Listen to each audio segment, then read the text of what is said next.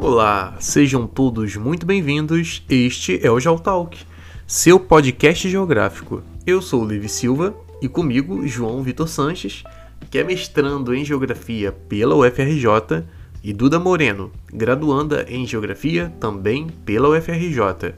Hoje é sexta-feira, dia 30 de abril, e conosco a professora doutora do Departamento de Geografia da UFRJ, Núbia Berai Amond. E o tema do Geotalk de hoje é referente às mudanças climáticas, desmatamento da Amazônia, cúpula do clima e os impactos socioambientais. Então se liga aí. Então a gente hoje vai tratar no episódio sobre as questões relacionadas às mudanças climáticas, à devastação da Amazônia e também sobre a cúpula do clima, né? abordando não apenas aspectos é, ecológicos, ambientais, mas também políticos e históricos, sobretudo, né? entender esses processos num, numa, numa transgressão linear histórica. E aí com a Núbia, maravilhosa. Obrigado pelo convite, inclusive. Obrigado por, por, aceitar o convite. E a primeira pergunta que eu faço é justamente essa, de forma assim bem sucinta, é, para as pessoas que vão ouvir, não geógrafos, sobretudo, por que é importante a nível Brasil a defesa da floresta amazônica? Bom, gente, primeiramente eu queria agradecer pelo convite, dizer que é um enorme prazer estar aqui no Geotalk, né? É um projeto importantíssimo aí que está situado no nosso departamento, levado adiante é, pelos estudantes, pelo João, pela Duda. É um prazer enorme estar aqui com vocês e pelo Levi que está aqui representando a nossa biblioteca, nosso grande patrimônio material e imaterial, né? É o nosso, nosso coração aí do nosso departamento, do nosso curso. Então, dizer que é uma honra e um prazer estar aqui conversando com vocês hoje né?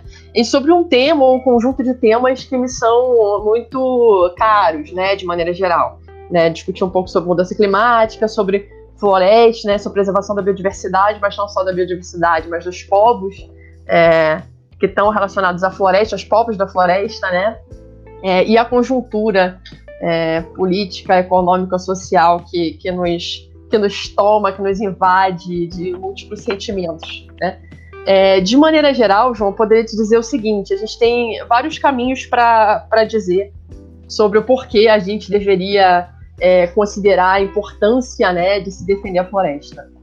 É, a gente poderia, é, a partir do ponto de vista da, da própria biodiversidade, ou da sociobiodiversidade, como é um termo mais, mais é, costurado, mais trabalhado aí pelas ciências naturais, biologia, mas também contato com as ciências sociais, enfim né? Levando em consideração a diversidade de espécies, tanto os vegetais, né, de fauna e flora, é, as potencialidades que a gente tem na preservação é, desse, desse bioma amazônico, tanto é, na vinda, no caso, né, do, em termos climáticos, né, na vinda dessa água é, para abastecimento do centro-sul brasileiro, né, pensar que a floresta é importante não só em âmbito local, mas ela é importante em âmbito regional também, uma parte significativa das chuvas do centro-sul brasileiro, elas são oriundas, né, dessa interação direta entre floresta, floresta e atmosfera.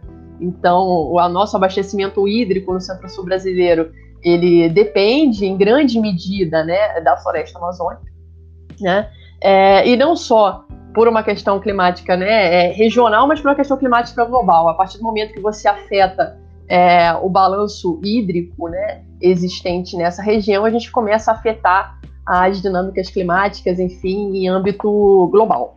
Então, falando aí, tentando conectar nesse sentido, a gente tem uma dependência é, da floresta na sua biodiversidade, a gente tem uma dependência da floresta no âmbito climático, é, que vão afetar o nosso abastecimento e, aí, em termos mais gerais, a nossa própria forma de existir, de viver, de produzir é, no país e no mundo. Então, nesse sentido, por isso que a floresta é tão, tão menina dos olhos aí global, né?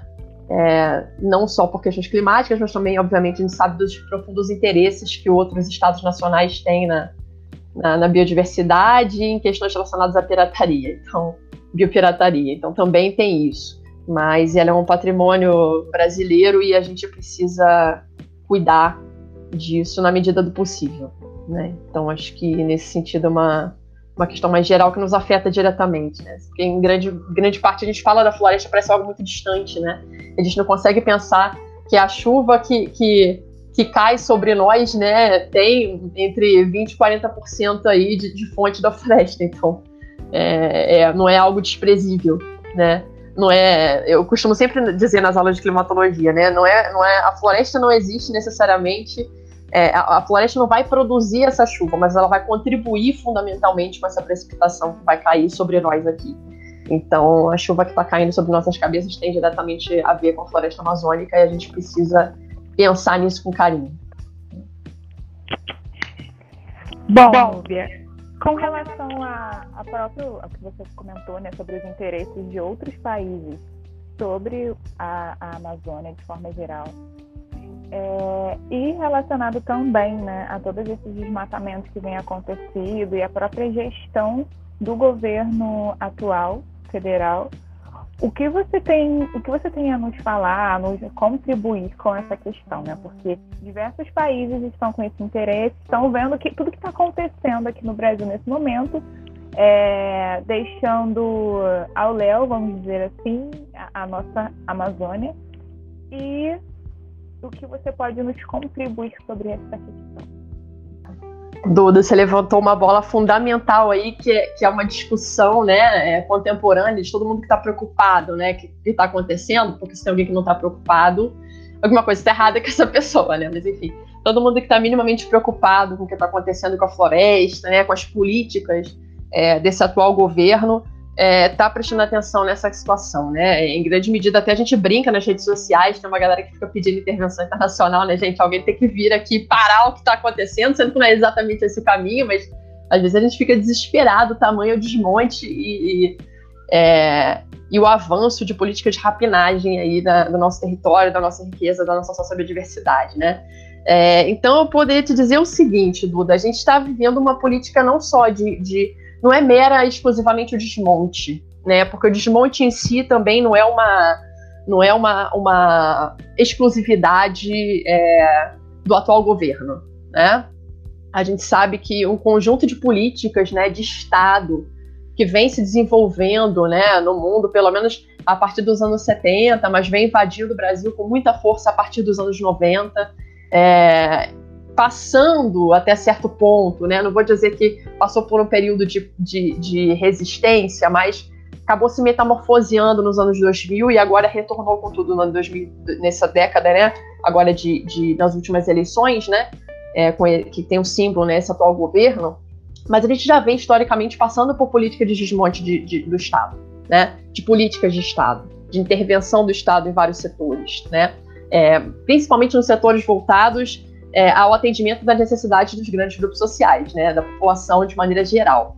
Até porque né, o Estado não é, não é mínimo para as empresas e nem para o grande capital. Então, isso precisa também ficar bastante evidente. Né? Existe uma relação é, de escassez para quem contribui com esse Estado e de, de superávit, né, de, de abundância para aqueles que se utilizam desse Estado para continuar de exploração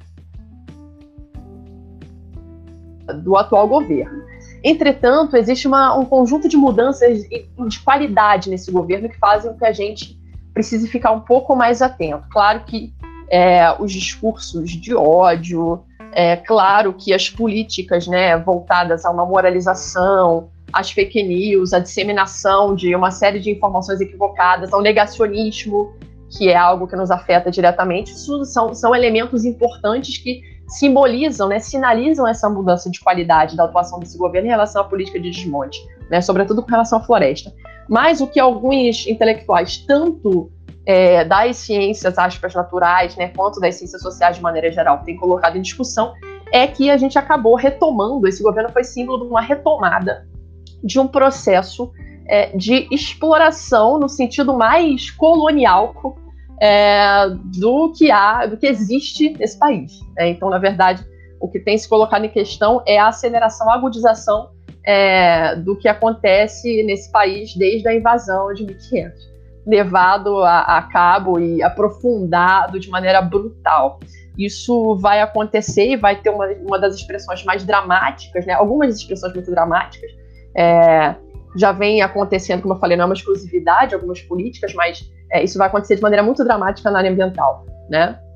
É, o desmonte das nossas instituições não vem acompanhado só do desmonte, vem acompanhado é, de uma série de processos legais que vão é, obstruir alguns instrumentos importantes de fiscalização ambiental, né? Se o pessoal aí que está nos ouvindo pode, pode acompanhar na, na, na, mídia aí nas últimas semanas, né, a carta dos funcionários é, do IBAMA denunciando, né, é, é para o, o, presidente do IBAMA é, a, a, a, obstrução, na verdade, a inviabilização da própria política de aplicação de multas ambientais. Os fiscais do IBAMA não podem mais é, eles mesmos serem responsáveis pela aplicação de multa. Eles vão, vão fiscalizar, vão sugerir né, que aquele, aquela propriedade, aquela pessoa, aquela instituição seja autuada e essa multa ela vai sofrer, pode sofrer sanção pela chefia imediatamente superior desses fiscais. O que quer dizer que essa essa prática de multar, né, de fazer aplicar a lei de fiscalização ambiental, ela pode é, não acontecer. Né? Você pode simplesmente colocar o fiscal para trabalhar, fazer a fiscalização, ver que está acontecendo violação é, da aplicação da legislação, mas aquilo não ter nenhum tipo de resultado prático no sentido de coibir aquele conjunto de atividades. Então, não é só o desmonte, mas é um conjunto de políticas que têm sido instituídas para viabilizar esse, esse conjunto de práticas extrativistas e, de certo modo, também é, não só extrativista do ponto de vista da floresta, mas eu reitero, dos povos da floresta. Né? Que acho que isso, isso é tão importante quanto, ou talvez mais importante em alguma medida. Né? Porque esse conjunto de políticas, na verdade, é, trazem para a gente algumas questões. Acho que a primeira delas é essa, né? A gente acaba, acabou de passar pela cúpula do clima, em que um conjunto de líderes, né, puxado pelos Estados Unidos, que busca aí uma, uma redenção mundial, né? Tipo, tentar apagar um pouco aqueles anos um pouco complicados né, da era Trump, né, tentando dizer, não, olha, a gente está de volta aqui no jogo, a gente acha que é, discutir emergência climática é importante, né? Então, a gente acabou de ter esse conjunto né, de, de líderes reunidos discutindo políticas né, voltadas para redução de, de, de carbono, é, de desmatamento. Então, inclusive, o Brasil teve uma participação estapafúrdia é, vergonhosa, por mais que alguns digam que não, mas vergonhosa, né? Praticamente indo com pedir dinheiro para fazer aquilo que a gente se comprometeu a fazer em governos anteriores. Basicamente isso que nós, enquanto Estado, fizemos, é, né? Que essas políticas do nosso atual governo mostram é, que a floresta é nossa e que nós temos que cuidar dela da melhor forma possível. Claro que o paradigma que essas pessoas né, seguem é o paradigma da, da do, da extração, da venda de recursos naturais, da derrubada da floresta, né? Da índio não serve para nada, entre outras coisas, né? Mas é aquilo que eu ia falar, o que eu acho que é mais grave não é só derrubar a floresta. Que eu acho mais grave é a gente derrubar as formas de vida, destruir as formas de vida dos povos da floresta, que na verdade, em grande medida, nos ensinam e nos mostram horizontes possíveis de resolver, para resolver essa situação, que não, não tem uma, uma grande necessidade de intervenção internacional. Mas eles nos mostram dia após dia que é possível conviver, e não só conviver, mas não é só ter uma relação harmoniosa, né? Mas é ter um metabolismo com, com a floresta, né? Com aquilo que nos, nos, nos dá base para a sobrevivência, que, que é aquilo que, na verdade, é a nossa razão de existir. Né? Então, acho que derrubar a floresta é algo, é algo criminoso, mas mais criminoso que isso é matar a possibilidade que a gente tem de enxergar outros mundos possíveis, que não dentro dessa ordem estabelecida. É, eu acho que isso os povos indígenas nos mostram. Então, a gente está nessa, nessa, nesse aparente beco sem saída, né? A gente, dentro dessa conjuntura, muitas vezes a gente se enxerga sem caminho possível, né? Mas na verdade a gente pode dizer que a gente, como diz o, o o meu admirado Luiz Antônio Simas, a gente está numa encruzilhada, né? E a encruzilhada não é não ter caminho, a encruzilhada é a gente ter vários caminhos, né? Vários caminhos possíveis, não só um, inclusive vários ao mesmo tempo, né? E talvez a solução seja essa: olhar para aquilo que outros, outros grupos, outras pessoas têm se utilizado para para apontar para a gente outras possibilidades de sociedade, de ordem societária. Eu acho que é um pouco isso. É, é uma pergunta bem simples. Diante de tantos retrocessos e esse cenário super negativo, né, nesses anos todos, né, colocando esse marco temporal da ditadura militar até os dias de hoje, nós tivemos alguns avanços em termos de programas, políticas. Quais foram os mais é, é, relevantes nesse sentido? Olha, João, não posso te afirmar com, com toda certeza todos os marcos né, de, de avanço, porque exatamente não sou uma, uma estudiosa da política ambiental brasileira. Mas o que eu posso te dizer é que o papel né, de órgãos como o ICMBio, por exemplo, e todos os. Na verdade, todo o marco pós-Constituição Federal de 88 é relevante para a gente, né?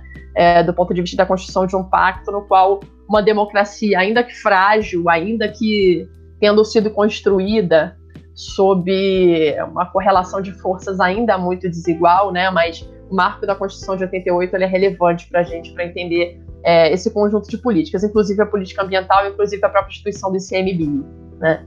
É, e da, e da, colo da colocação da agenda ambiental não só dentro de um debate é, no qual a floresta é importante como recurso natural, e não só a floresta, né, não só o bioma amazônico, mas o próprio cerrado, o próprio pantanal também, né, que são também biomas importantes e que têm sido tão atacados historicamente.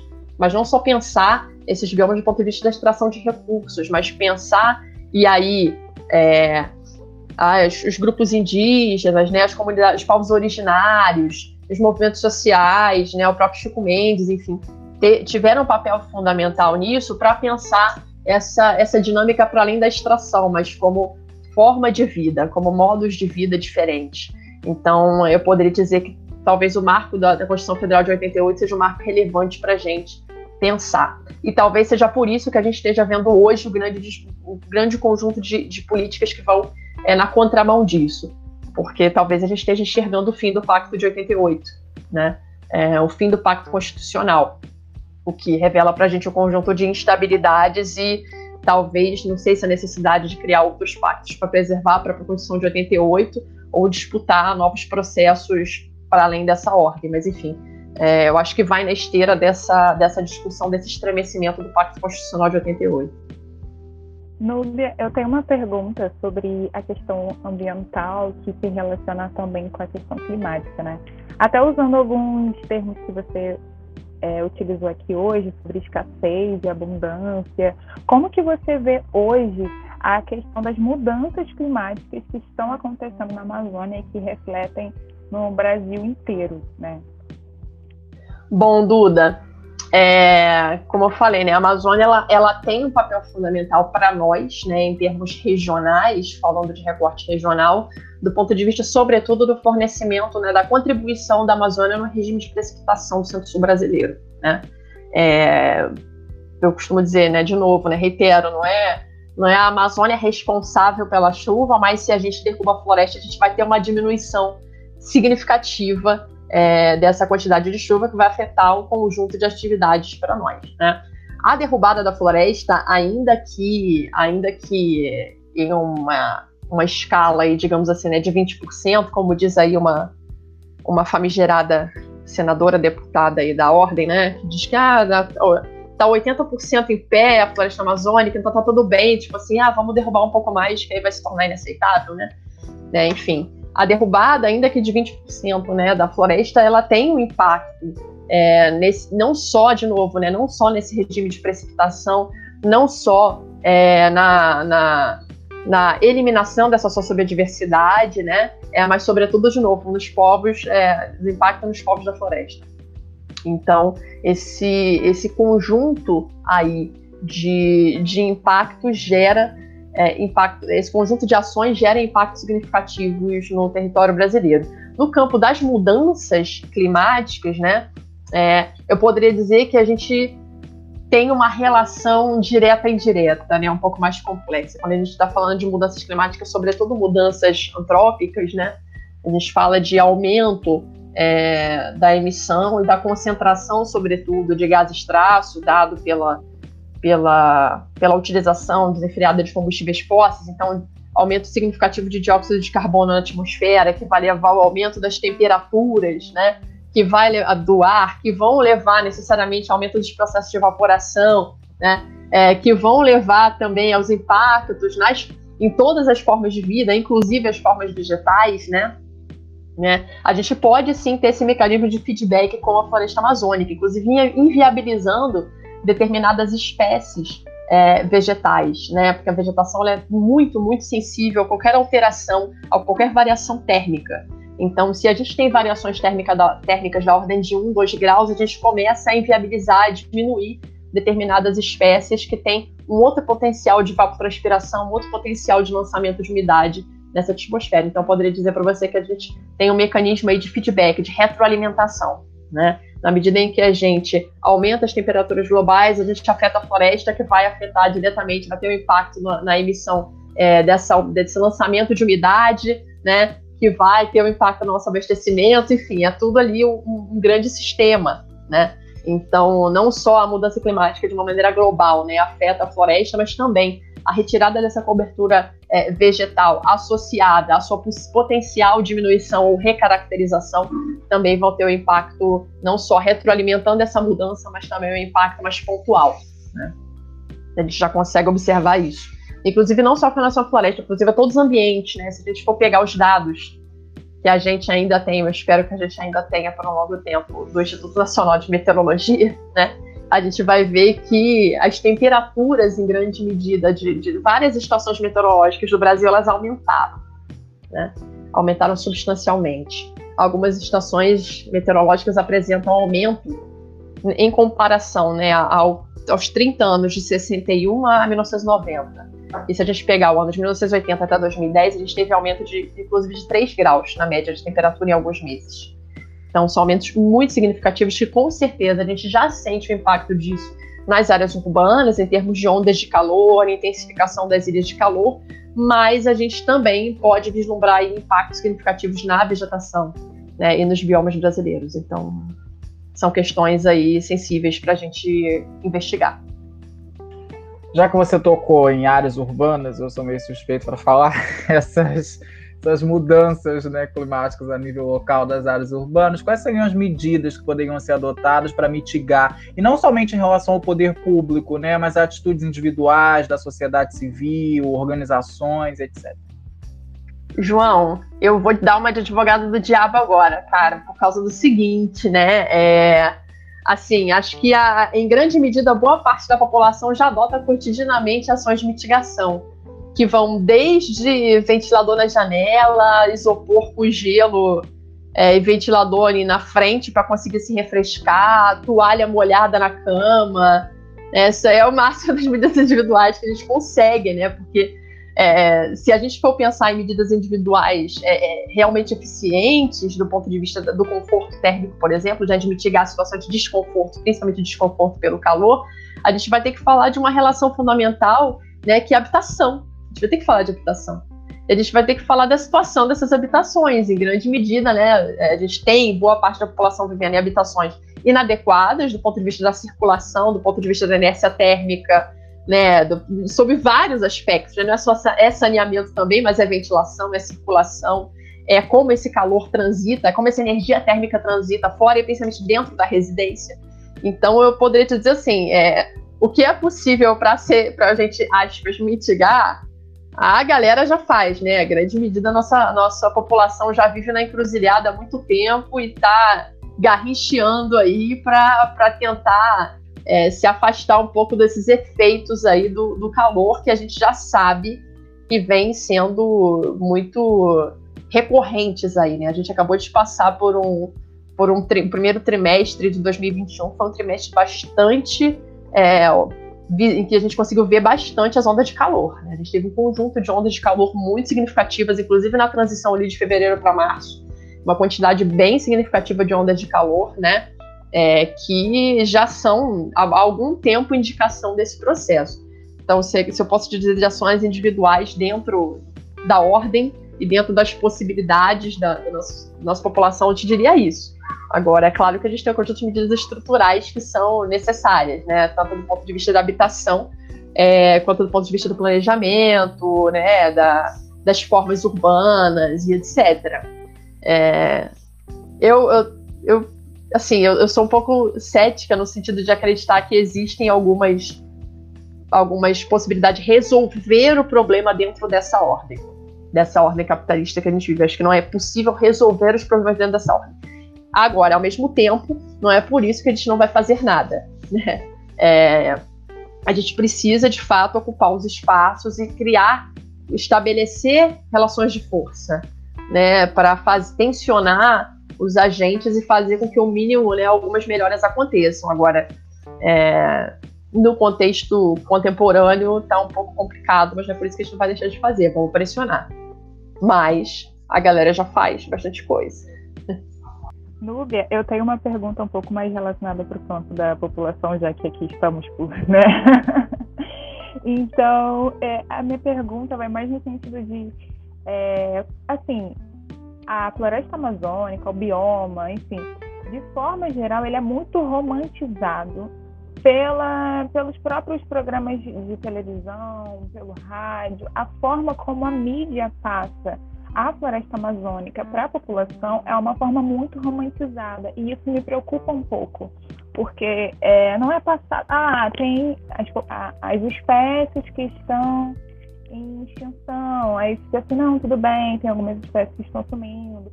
Mas assim, não é só isso, tem coisas muito mais interessantes, tem é, processos muito mais interessantes que estão acontecendo e acontecem o tempo todo na Amazônia, que isso não é passado para a população. Então eu queria que você falasse um pouquinho sobre essa romantização né, da Amazônia.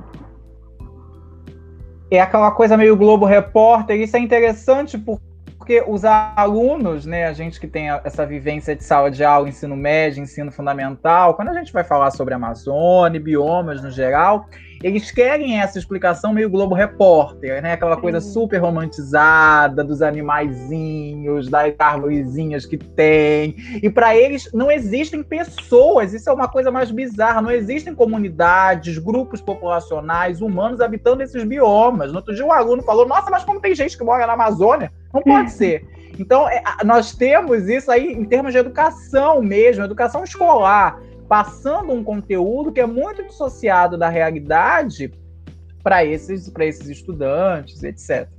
E principalmente também, né, a romantização de que a Amazônia é totalmente brasileira, que não tem nenhum outro país que faz fronteira, e o que é mais bizarro ainda, né, quando a gente fala sobre países que fazem fronteira com a Amazônia, de outros países que também têm uma grande porcentagem desse território, que é super importante, e aí é, é super complicado lidar com, com essa romantização, né. Cara, isso é, é um problema que talvez atravesse toda a nossa formação né, em geografia, assim, essa, essa romantização da natureza, a ideia de natureza sem gente, né? Então, aquilo que é o natural é aquilo sem gente. A floresta ela entra nesse sentido de algo é, que é nosso, mas é exótico, é exógeno à nossa forma de existir, né? É algo que está fora daquilo que a gente conhece, é, e por isso a gente sempre coloca como uma peça, como uma como uma, uma, uma localidade, como um recorte de, de um consumo, objeto de um consumo, né? Um consumo de imagem, um consumo da, o consumo daquilo que é o diferente, aquilo que é o outro, né? Aquilo que é o outro que não, é, não, não se relaciona com a gente de maneira direta. Isso é um problema muito sério. Eu, eu de novo reitero, né? É, porque essa ideia da natureza sem gente é historicamente construída, a gente tem um conjunto de referenciais aí que já trabalharam é, quanto a isso, tanto na antropologia quanto nas ciências sociais de maneira geral. Tem um livro muito, muito clássico, assim, do professor Antônio Carlos Diegues, O Mito Moderno da Natureza Intocada, em que ele vai trabalhar essa discussão da, da do, desse paradigma das unidades de conservação, né, em que as unidades de conservação elas são vistas comunidade de conservação única exclusivamente se elas não tiverem pessoas. E se tiverem pessoas, eles têm que tirar essas pessoas de lá para efetivamente preservar, como se as relações dessas pessoas não são pessoas antrópicas, são grupos sociais, povos originários, né, que historicamente se estabeleceram numa relação sociometabólica é, com aquele ambiente, né, como se aquilo tivesse que ser extraído de qualquer maneira, execrado, retirado é, para que você tenha essa preservação dessa natureza, obviamente, para esse consumo do exótico. Né? No Brasil, isso acontece em todos os biomas, não é só com a floresta amazônica, porque eu acredito que a floresta amazônica ela seja a mais famosa, né, por conta dessa relevância internacional, por conta de todo esse debate que já teve também sobre a Amazônia como pulmão do mundo e que hoje a gente conseguiu desmistificar um pouco isso, né, dessa relevância e na verdade da Amazônia na sua sociobiodiversidade, mas sobretudo dos oceanos como pulmão do mundo, mas enfim, isso foi uma algo bastante é, ventilado aí nos anos 90, né, início dos anos 2000, quem estudou no Colégio Amazônia Pulmão do Mundo, essa coisa da biopirataria, então talvez a Amazônia seja de fato é, esse é, essa figura aí dessa natureza intocada vendida. Mas isso também acontece é, com, com o Cerrado, isso também acontece com o Pantanal. Com o Cerrado menos, com o Pantanal um pouco mais, né? Essa necessidade dessa natureza intocada. Então, é, é, é uma questão que a gente precisa rever, mas que está no, no, no, coração da nossa ciência, que é essa dicotomia mesmo, né? Dessa, dessa dicotomia de se entender aquilo que não é humano como natural e aquilo que é natural como não humano, né? Da gente não se entender enquanto natureza, não entender a natureza também como socialmente construída. Né? Mesmo a natureza preservada, a natureza conservada, a natureza, aspas, né, não humana, ela é humana, né? Até porque é, a própria preservação, a própria consideração da a ideia de natureza, né, ela não é natural. O professor Carlos Walter da UF já escreveu isso desde os anos 80, né? a ideia de natureza não é natural. E não quer dizer que a natureza não tem uma existência prévia a nós. Isso não é um problema a ser considerado, né? Até porque se não existisse natureza, nós não, antes de nós, nós não existiríamos, porque nós mesmos somos derivados dessa natureza. Agora, é, é essa relação entre aquilo que existe só existe na relação, ou seja, sociedade só existe na relação com a sua dimensão natural e a natureza só existe na relação, é, é isso que, que, a gente tem uma limitação muito grande dentro da ciência geográfica de, de entender. Né? É, e eu tenho dúvida se a gente vai conseguir resolver isso é, tão cedo. Né? Acho que não, mas a gente já está num bom caminho e eu espero que, que essa conjuntura né, que a gente vive, por mais dramática que ela seja, ela traga alguns elementos para a gente repensar algumas coisas. Essa é uma delas. Né? essa discussão da política ambiental, do desmatamento, das queimadas, né? É, e de como isso tem um, um, rebatimento, né? Como isso é fruto de conjunto de políticas, obviamente, extrativistas, mas que isso também é subsidiado por uma ideia de natureza. Isso também é subsidiado por uma ideia do que é a sociedade, daquilo que ela deve ser. Uma ideia de desenvolvimento, de crescimento econômico, de uma ideia de sociedade, né? Então, é, e, e, é, e outra, outro elemento também, né? Pensar essa ideia de natureza não significa considerar que é, a natureza ela existe em si, né? É essa, ela é justamente essa relação. E ela e o desmonte dessas políticas, a, a, ausência dos dados, né? Tanto do IBGE, no caso do censo, né? Como dados de queimadas, dados, né? De biodiversidade, dados de conservação, dados que supostamente seriam dados muito neutros, né? Que na verdade não são a natureza, a ideia de natureza e a natureza em si, elas não são neutras, né? Então também é algo que talvez seja uma lição para a gente da geografia, para a gente pensar um pouco nisso, né? É, mas eu acredito, no caso do nosso campo, que isso é uma, uma certa herança, né? Essa herança dessa divisão, dessa dicotomia, dessa dificuldade, por conseguinte, que a gente tem de pensar a relação. Né? A gente faz, faz, pensa a cidade sem chão, sem ar, e pensa o ar da cidade sem gente né? É, isso é um problema, acarreta um conjunto de problemas, né? Então, é uma longa discussão, meus colegas redescobriram recentemente essa discussão, que já é antiga, mas eu fico feliz que as pessoas tenham redescoberto, e só ajuda, né? Só contribui para que a gente consiga superar essa, essas heranças aí, algumas muito boas, algumas que nos trazem mais problemas do que soluções. Bom, caminhando para finalizar, eu acho que é uma pergunta meio lacônica, Zé. Você acha que a pandemia ela é um sinal de que a gente ultrapassou um limite muito perigoso e que não tem mais volta? E você tem esperança ou não? Ou as esperanças foram completamente sepultadas sobre algum tipo de mudança substancial nas políticas climáticas, etc. A pandemia foi, foi sim um sinal de que a gente ultrapassou todos os limites possíveis, né? A gente que, que, vê dado de mudança climática, vê dado de temperatura, de chuva, vê dado né, de emissão, de dióxido de carbono, de concentração, já sabia que isso ia acontecer em algum momento, né? É, do ponto de vista climático. né? Mas agora vê essa, essa, essa irreversibilidade veio a partir de uma pandemia. Isso para a gente só, só reitera o fato de que a gente chegou num ponto em que precisa parar e repensar, né? É, agora, João, eu não sou, eu, eu, eu, mais do que esperança, né? Eu tenho a certeza de que a gente vai, vai precisar repensar e vai ter que pegar o touro pelo chifre, porque não é uma, um desejo, mas é uma necessidade. A gente não. É, é uma necessidade de todos nós enquanto espécie, mas é uma necessidade de todos nós enquanto sujeitos sociais. Né? Alterar essa, esse próprio estado de coisas. Né? É, e, e, e, eu sempre tendo a olhar, né? A gente, eu sei que a gente vem falando aqui, eu sei que vocês já vem tratando a conjuntura dentro do Geotalk, dentro desse, desse espectro, né, dessa direção de uma situação realmente dramática, extremamente complicada, de um país que aparece para nós como um país sem perspectiva de futuro, principalmente para a juventude, né? Mas eu, eu sempre penso que talvez a gente precise olhar para a realidade de uma outra maneira. Olhar para a realidade não a partir de nós, mas a partir dessa própria realidade, daquilo que ela nos diz, né? E assim, quando a gente vê aquilo que nos trouxe até aqui, a gente vê um elemento que é curioso, né? Que é a insatisfação das pessoas com o estado das coisas, né? É uma, um conjunto de promessas que para um certo grupo social se realizou e para outro não se realizou, né? Um pacto constitucional de 88 que até certo ponto subsidiou relati relativamente bem as classes médias, né? Mas as classes médias não conseguiram se enxergar mais próximo das classes populares do que das, das elites né?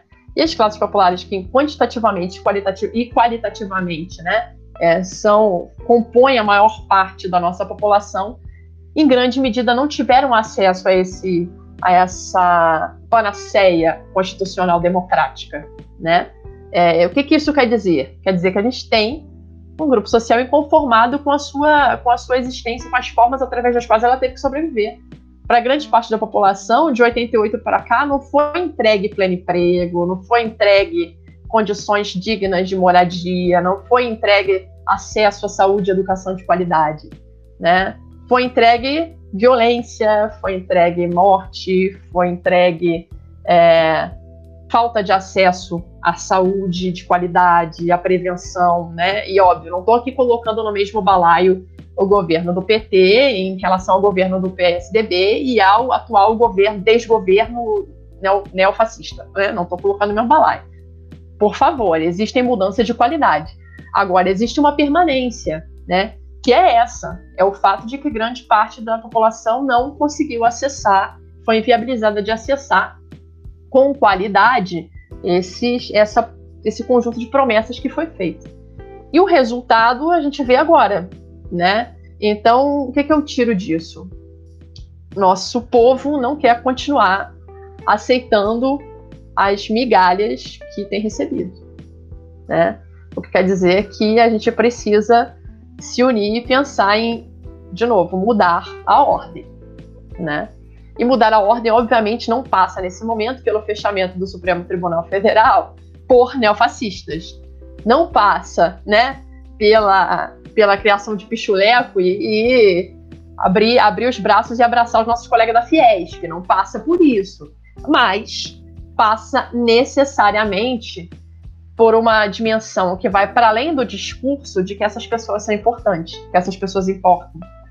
Não, é, não tem que ser só um discurso, precisa ser uma prática. Então, essas pessoas precisam estar ocupando, precisam estar em lugares efetivamente relevantes do ponto de vista da direção do Estado, para que as mudanças efetivamente aconteçam. Então, não é uma esperança para mim, João. Esse, esse, esse período atual, esse estado atual das coisas, por mais que me deixe triste do ponto de vista pessoal, por mais que me deixe desanimada e às vezes depressiva, porque nos deixa, né? Ele é contraditório também, porque ele nos mostra, nos mostra isso. As pessoas elas querem mudar. E não é uma esperança, é uma necessidade.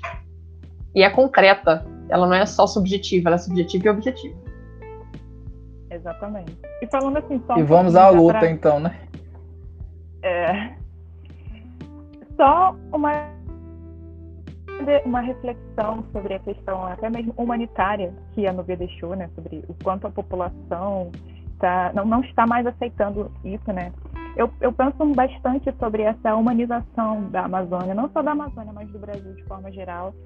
Mas o quanto que, com os avanços do agronegócio, com, com todas essas políticas de extermínio né, do, dos nossos biomas, enfim, eles também perpassam a questão do racismo ambiental, porque avançar em políticas, é, em espaços, em territórios de população indígena, isso perpassa completamente o racismo ambiental e principalmente, né, pontuar que na Amazônia tem gente, na Amazônia tem, tem gente que está aqui há muito tempo, né, muito antes da invasão, muito antes do genocídio que essa população sofreu. Então, falar de Amazônia é também falar de racismo ambiental, mas do, do Brasil inteiro, né, de forma geral. Então, é essa reflexão né, que, eu, que eu gosto sempre de deixar aqui, sempre de pontuar. É, por mais que a gente fale de geografia, a gente fale sobre questões ambientais, questões relacionadas à fome, questões populacionais, mas que o Brasil tem cara, o Brasil tem cor, o Brasil tem orientação sexual, então todos esses processos que acontecem, sejam na Amazônia ou em qualquer outro bioma ou em qualquer região do país, eles estão completamente associados a esses marcadores, né? É importante pensar o Brasil nesses marcos, sem dúvida alguma, né? A desigualdade ela não é tão desigual para todos os acessos não são tão bem acessados para muitos. Então é pensar, como a gente falou no episódio passado, né, sobre a distribuição da vacina, né, que por mais que seja uma dádiva, ao mesmo tempo reflete essa desigualdade social, né? Quando você pega pessoas idosos, né? Chegar aos 80, 90, 70 anos de idade é um privilégio de classe num país como o Brasil. Quando você pega profissionais de saúde, é um privilégio de classe você ser formado em qualquer área educacional ou, enfim, formação técnica ou profissional nesse país. Então, tudo tem que ser analisado conforme essas condições, inclusive as questões relacionadas ao meio ambiente, às mudanças climáticas. Então, mais uma vez, Nubia, muito obrigado pelo convite. A gente ficou muito feliz por você ter aceitado, né? Enriqueceu o nosso debate aqui no nosso Geotalk, que agora ganhou um outro patamar, não é verdade, Dudu? Agora está num outro patamar. E espero que nas, em outras oportunidades, porque com certeza esse assunto não se esgota por aqui, muito pelo contrário, você também possa participar com a gente, ok? Obrigada, gente, pelo convite. Como eu falei, é um prazer enorme estar aqui com vocês. E eu acho que o, a direção que vocês estão imprimindo no debate dentro do Geotalk, ela, ela é muito acertada, né? Ela, ela é muito acertada porque ela traz elementos da conjuntura, ela traz elementos da nossa formação e mais do que isso, né, ela aponta formas e possibilidades não só de crítica ao estado atual das coisas, mas também de possibilidade de outras formas de existir. Então, eu acho que é muito promissor e queria agradecer e parabenizar a iniciativa, dizer que eu vou estar sempre à disposição. Espero que eu tenha conseguido corresponder ao nível do debate de vocês. E eu vou estar sempre à disposição para conversar. E se eu conseguir contribuir, sempre vai ser uma grande honra para mim. Então, obrigada, gente. Obrigada, Levi. Obrigada, Duda. Obrigada, João. Você acabou de assistir mais um episódio do Geotalk. Quer assistir outros episódios e ficar ligado nos episódios futuros? Fique atento às nossas redes sociais. Nós estamos no Instagram, Facebook, YouTube e Spotify. Basta procurar por Geotalk ou Biblioteca do PPGG. Então, até a próxima. A gente se vê lá.